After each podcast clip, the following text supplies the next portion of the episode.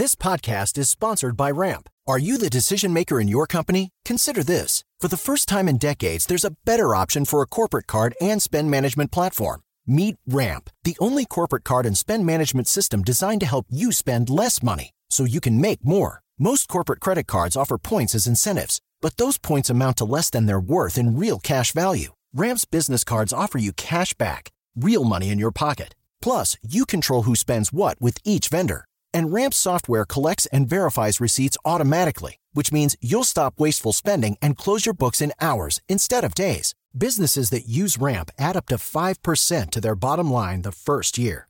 If you're a decision maker, adding Ramp could be one of the best decisions you've ever made.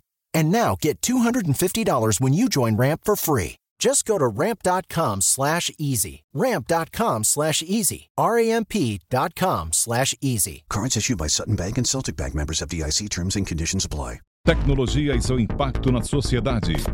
Digital de tudo. Digital de tudo. Com André Miceli.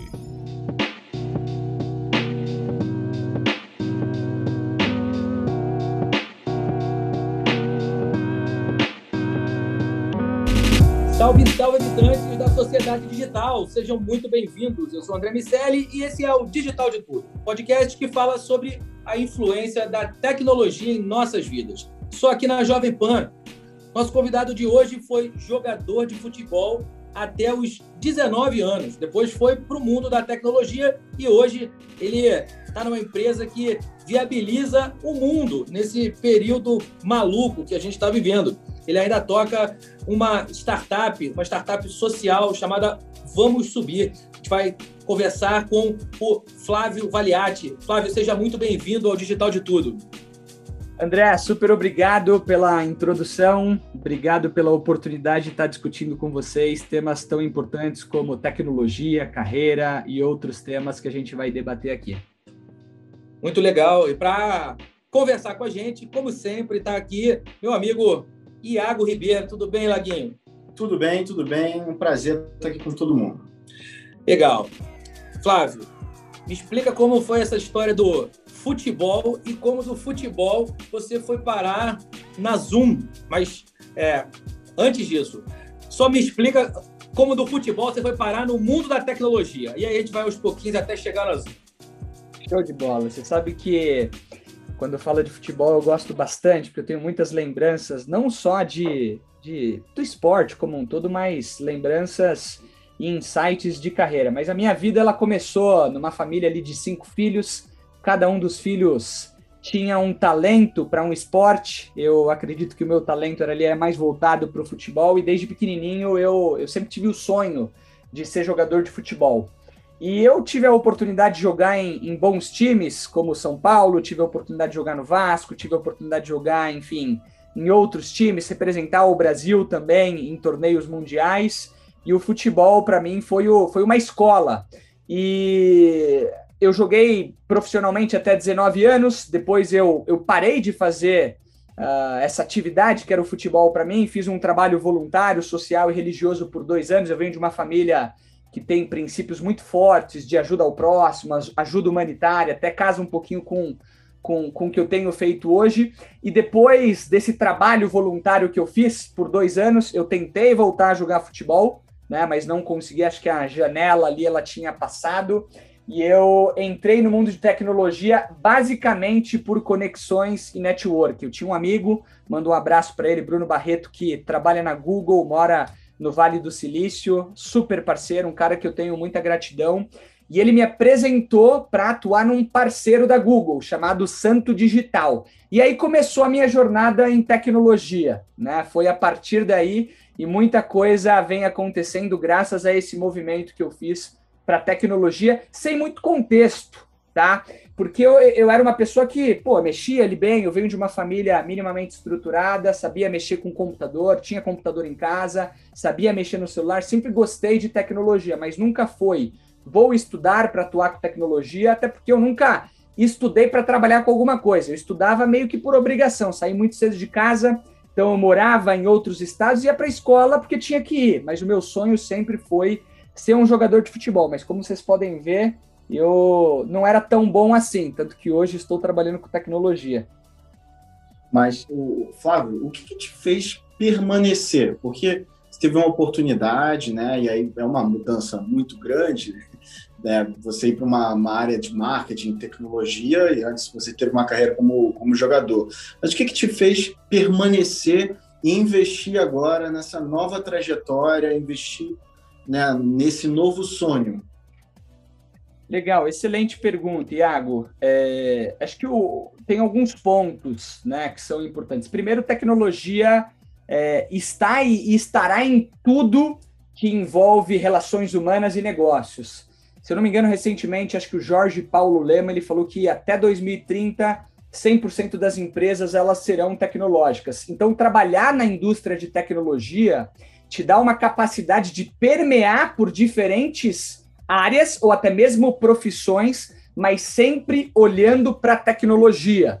Então, é uma área que sempre está liderando, é uma área que tem muita oportunidade, que vai estar tá sempre te levando a se desafiar, a aprender algo novo, a se, se reciclar. Ah, é o conceito de aprender, desaprender, reaprender, além de ser uma área que remunera muito bem. Quem olha para a tecnologia e quem atua com tecnologia, teoricamente, teoricamente, salvo algumas exceções, vai ganhar dinheiro.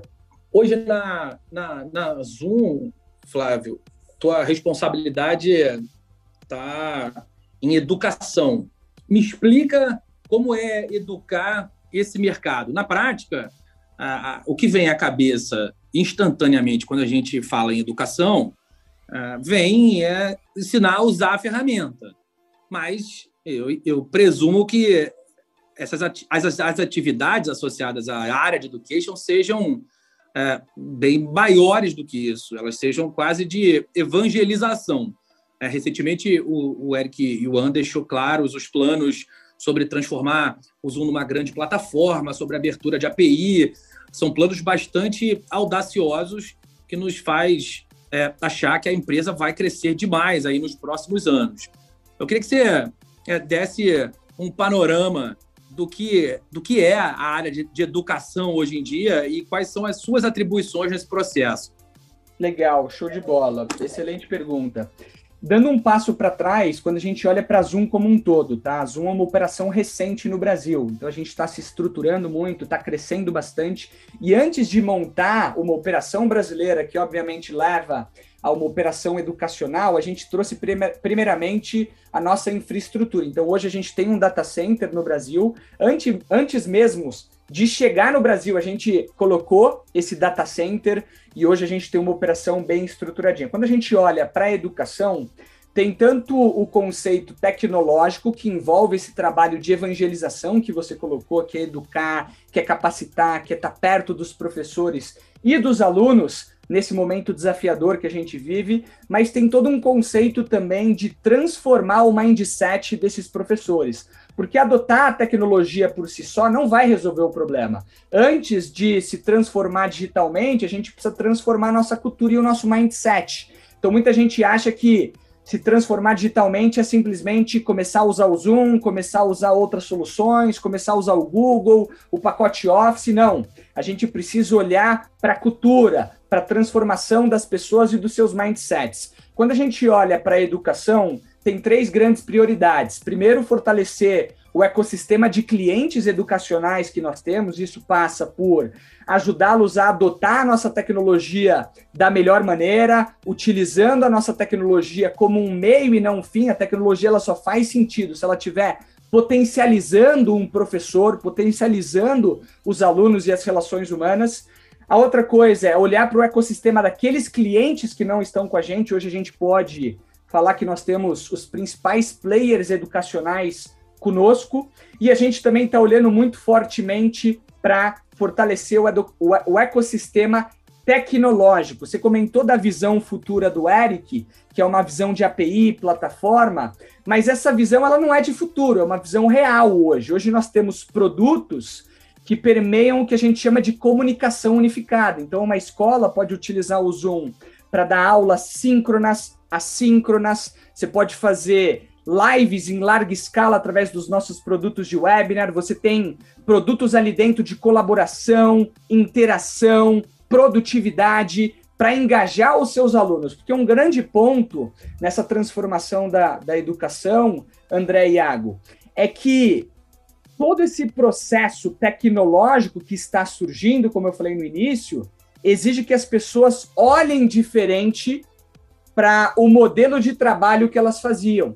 Então, os professores eles têm que se reinventar também. E a gente passa por essa transformação imposta pela Covid-19, mas que traz né, alguns legados e traz algumas coisas que vão permanecer. Então, a gente olha para a educação tanto no lado tecnológico, mas como tecnológico deve potencializar o pedagógico, entendendo que a Zoom é um dos motores ou uma das partes importantes de um ecossistema tecnológico videoconferência ou interação, ou salas simultâneas, ou enquetes, ou interação e colaboração são partes de um processo tecnológico e transformacional da educação. Por si só, o Zoom não vai resolver o problema da educação.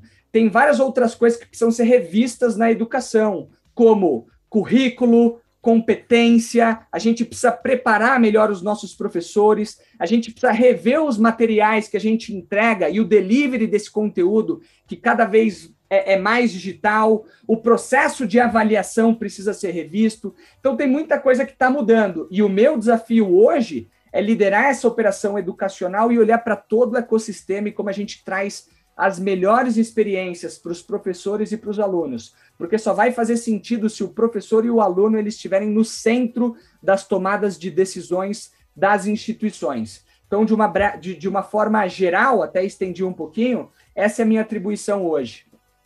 É um trabalho super simples, Flávio. imagino que deve estar sendo bem tranquilo, é porque é uma transformação muito grande e que é, é pioneirismo, né? O que está sendo feito, testado é um momento que o teste está sendo mais aceito, mas é um trabalho bem grande que provavelmente só veremos o resultado de verdade daqui a 5, 10 anos, né?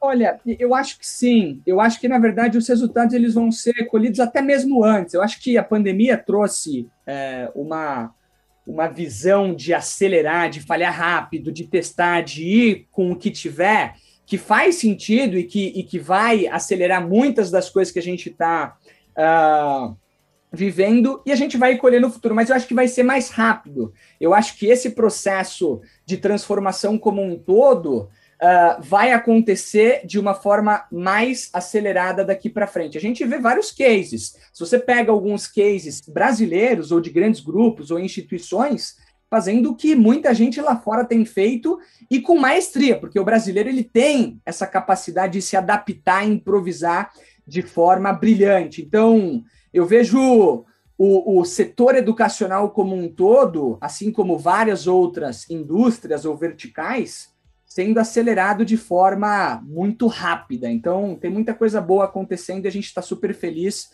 de ser um parceiro estratégico para manter o mundo conectado, como foi falado inicialmente. Muito legal, muito legal. Agora, voltando um pouco, Flávio, é, a tua experiência na Santo Digital, né, que você falou como primeira empresa que você entrou e tudo mais, e lá você teve uma, uma história de mais ou menos três anos e meio ali dentro. Como foi essa ascensão de alguém que não era desse mercado, crescer nessa empresa e depois ir para uma empresa né, grande como a Salesforce? Enfim, como é que foi esse movimento de crescimento profissional?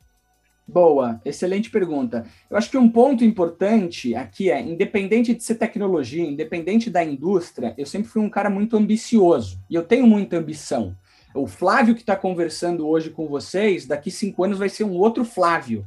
E eu tive sempre muito isso pelo futebol, né? Então, futebol ele me trouxe algumas lições importantes. E a primeira coisa que eu fiz quando eu fui entrevistado pelo Cláudio, que é o, o, o CEO e fundador da Santo Digital, foi: como é que você vai me mensurar, Cláudio? Qual que é o sucesso para você?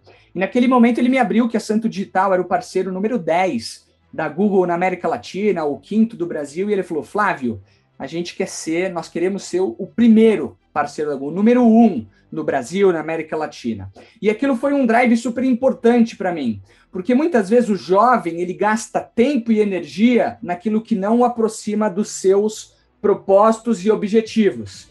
Então, para mim, sempre foi muito claro o que eu tinha que fazer. Ser o parceiro número um. Para ser o parceiro número um, a gente precisa crescer, a gente precisa vender. E foi isso que eu fiz todos os dias. Tudo aquilo que me distanciava dos meus objetivos, eu deixava de lado. E a Santo Digital foi super importante. Alguns dados. Eu fui o quarto funcionário da Santo Digital. No meu primeiro ou segundo trimestre, nós nos tornamos o parceiro número um da Google no Brasil. Depois nós nos tornamos o parceiro número um da Google na América Latina e depois nós nos tornamos o parceiro número um da Google no mundo para uma vertical específica, ganhando um prêmio do presidente da Google uh, for Business na época, né, que era Google Apps for Work, uh, nos Estados Unidos. E aí eu me tornei sócio da empresa. Talvez o grande diferencial foi ter clareza dos meus objetivos, trabalhar todos os dias por esses objetivos e ter o mindset que o próprio Cláudio tinha como empreendedor. Eu não era o empreendedor ali, mas eu era o intraempreendedor. Então, essa é uma lição de carreira que eu trago, que todo jovem que assume o seu papel de protagonista e tem o mesmo mindset do dono, mas olhando para a sua esfera de responsabilidade, ele consegue acelerar demais. Com um ano e meio ou dois anos, eu me tornei sócio da Santo Digital. E aí comecei a, a liderar um time, a gente continuou crescendo, e para mim, talvez essas foram as duas grandes lições que me ajudaram a performar bem na Santo Digital. E nesse, nesse caminho, Flávio, aonde entra a tua, a tua atividade, ou entram as tuas atividades com a startup uh, Vamos Subir? Boa. É uma startup social, e, e também querer ouvir sobre os teus objetivos, você está falando sobre como você vai ser medido, como você mede o sucesso da Vamos Subir e, e, e o que vocês têm feito lá. Legal, show de bola. Obrigado pela pergunta. Conexão da Santo Digital com, com Vamos Subir e o intraempreendedorismo. A Santo Digital foi a minha incubadora para montar o Vamos Subir. Então, usei toda a infraestrutura, todo o capital, todo. Até mesmo o tempo que eu tinha na Santo Digital era destinado a, ao Vamos Subir. Então, o Vamos Subir ele foi fundado uh, dentro da Santo Digital. O Cláudio era um cara que sempre me apoiou muito.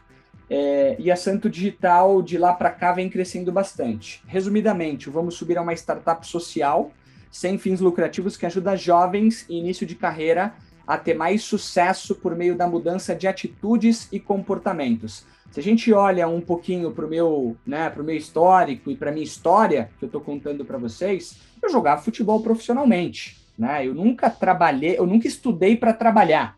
Então, quando eu fiz o movimento de não jogo mais futebol e vou para o mercado de trabalho, tinha zero referência. Zero referência do que fazer, como fazer. E aí entra né, a importância de terem mentores, de termos mentores. E várias pessoas elas me ajudaram. E aí, qual que foi um pulo do gato né, em relação à minha carreira? O que foi um divisor de águas?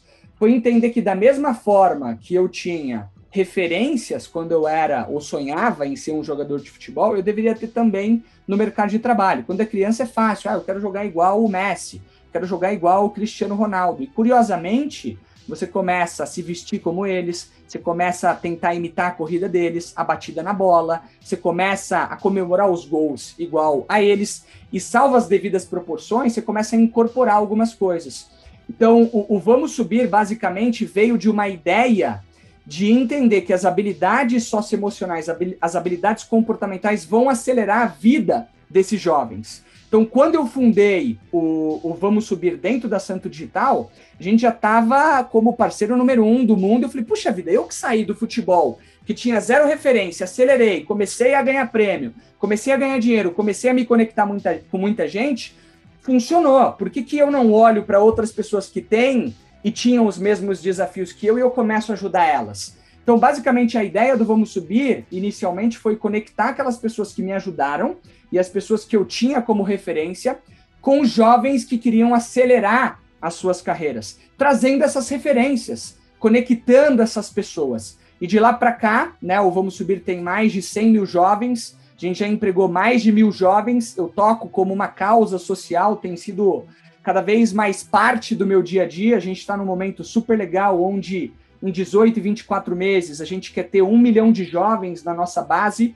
Hoje a gente atua com diferentes empresas, diferentes universidades criando essa conexão entre a academia e o mercado de trabalho. Então, a gente tem muita entrada com universidades e até trazendo um dado importante dessa necessidade de conexão do mercado de trabalho com a academia.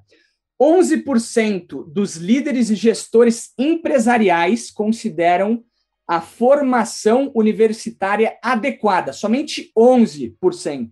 Do outro lado, 96% dos gestores acadêmicos acreditam que a formação é adequada. Então, existe um gap gigantesco do que está sendo feito nas universidades com o que o mercado espera.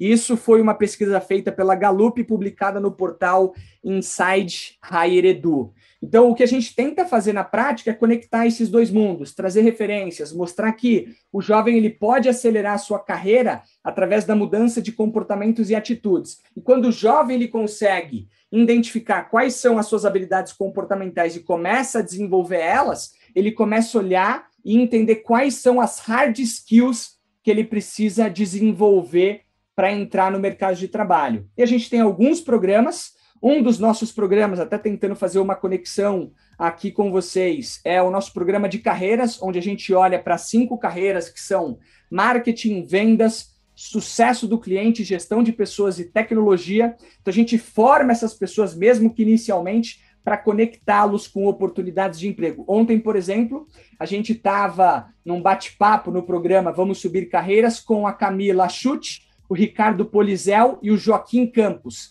que são executivos de tecnologia. O Joaquim é VP de tecnologia da IBM, o Ricardo é diretor de tecnologia da Accenture e a Camila é fundadora da Mastertech, ensinando como entrar no mercado de tecnologia, quais são os skills, quais são as habilidades exigidas, quais são as possibilidades de atuação, e a gente faz isso de alguma forma para retribuir para a sociedade um pouquinho do que fizeram por nós, um pouquinho do que fizeram por mim, e é uma forma também desses executivos verem o Vamos Subir como uma plataforma de give back. Acho que se a gente traz uh, esse conceito para todo mundo, a gente pode resolver muitos dos problemas que a gente tem na sociedade. Muito legal, Flávio. Agora, você também tem uma pauta que você tem divulgado também um pouco, que é sobre dinheiro ou propósito. Que o que faz um talento, uma pessoa jovem, permanecer na empresa? Como é que é a sua visão sobre isso? Principalmente, como é que foi a sua visão pessoal sobre isso nas suas experiências profissionais? Essa normalmente é visto como uma divisão, né? Ou dinheiro ou propósito. Mas qual é a sua visão sobre o tema? Boa, show de bola. Eu acho que o conceito de carreira como um todo vem sendo alterado, assim como várias outras transformações que a gente acompanha no mundo. Anteriormente, a gente trabalhava né, por dinheiro, não que a gente não trabalhe hoje, por cargo, a nossa carreira era uma carreira linear, e hoje, esse mundo exponencial que a gente vive, cada vez mais globalizado, a gente vê movimentos mais rápidos, a gente vê jovens acelerando a sua carreira, a gente vê várias mudanças. Eu acho que talvez uma das grandes coisas uh, que vem acontecendo é essa mudança de mindset, essas novas gerações que vêm surgindo e, e, alterando a forma como a gente faz negócios. E a tecnologia vem também acelerando. Então, o ponto que eu queria trazer antes de responder especificamente a sua pergunta é que a gente vem passando por várias mudanças. A gente olha ah, para empresas e companhias buscando mais competências e menos diplomas. A gente vê um movimento de empresas olhando para equidade, diversidade, carreiras como projetos ou uma somatória de experiências sempre baseadas em propósito. Então, a minha carreira, se, se você olha desde o início, ela sempre foi baseada por propósito. Quero entregar alguma coisa para as pessoas. Claro, quero ganhar dinheiro, quero montar meu pé de meia, quero casar, quero ter filho. Hoje tenho dois filhinhos, sou, sou muito bem casado. E todos os movimentos que eu fiz foram baseados em três alicerces. O primeiro alicerce, não necessariamente por ordem prioritária, tá bom? É o quanto eu vou aprender, tá bom? O quanto eu vou ter de autonomia e o quanto dinheiro eu vou ganhar, tá bom? E quando a gente olha para aprender e autonomia, direto ou indiretamente está correlacionado a propósito, ao porquê que você quer ter autonomia, a porquê que você quer aprender. E a gente vê uma, uma legião de jovens entrando no mercado com um propósito muito definido de deixar um legado para a sociedade. Então, todos os meus movimentos foram baseados nisso e todos até hoje não tiveram o fator dinheiro como mais importante.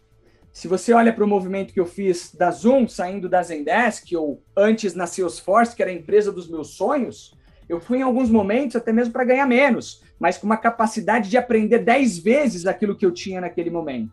Então, o grande segredo, na minha opinião, para ter sucesso é ter uma capacidade de olhar para movimentos que vão né, ter um, balance, um balanceamento entre esses três pontos, mas que vão potencializar sua carreira a ponto de ter uma carreira sólida. Porque quando a gente fala de ambição, quando a gente fala de acelerar a carreira, a gente fala de gaps também. Eu tenho muitos gaps na minha carreira que eu preciso sempre olhar com muito cuidado e lapidar e melhorar. Mas do outro lado eu acelerei bastante. Então o grande ponto é conseguir construir uma carreira sólida é fazer com que os pontos positivos eles sejam superiores aos pontos negativos e que você consiga criar esse balanceamento para constantemente percorrer uma evolução. Então a carreira para mim hoje ela está pautada em propósito principalmente, somatória de experiências que me aproximam ou tarefas ou uh, dia a dia que me aproximem dos meus propósitos e que eu tenho uma sensação de estou entregando valor. Eu não trabalho na Zoom para vender vídeo comunicação. Eu trabalho na Zoom para entregar né, a continuidade da educação. Note que no final das contas, é, o, o, como né, é, é, é, o mesmo, mas o resultado final ele é diferente. É o propósito que está ali. Manter as pessoas conectadas, manter as pessoas que estão isoladas, com familiares que não podem sair de casa, manter atividades básicas do dia a dia rodando para que a economia ela se mantenha de pé. Então, aí que está o propósito. Uma pessoa tradicional iria ver vendo videoconferência ou vendo comunicação unificada. Eu vejo manter o mundo conectado. E eu acho que aí está esse conceito prático do que é o propósito. Não sei se eu te respondi sem dúvida, respondeu e acho que faz todo sentido, Flávio. Muito, muito legal. Flávio Valiati, Account Executive Education na Zoom e founder na startup Vamos Subir. Cara, muito obrigado pela conversa. Obrigado a vocês pela oportunidade. Meu amigo Lago Ribeiro, até o próximo DDT. Até o próximo DDT e vou recomendar a todo mundo assinar o nosso podcast, assinar lá no Spotify, no seu player favorito, que toda quinta às 19 a gente lança um episódio novo. É isso. Fique ligado que aqui tem sempre uma história de vida que a tecnologia ajudou a construir. Semana que vem tem mais um Digital de Tudo. Um abraço para todo mundo. Tchau. Tecnologia e seu impacto na sociedade. Digital de tudo. Digital de tudo. Com André Miscelli.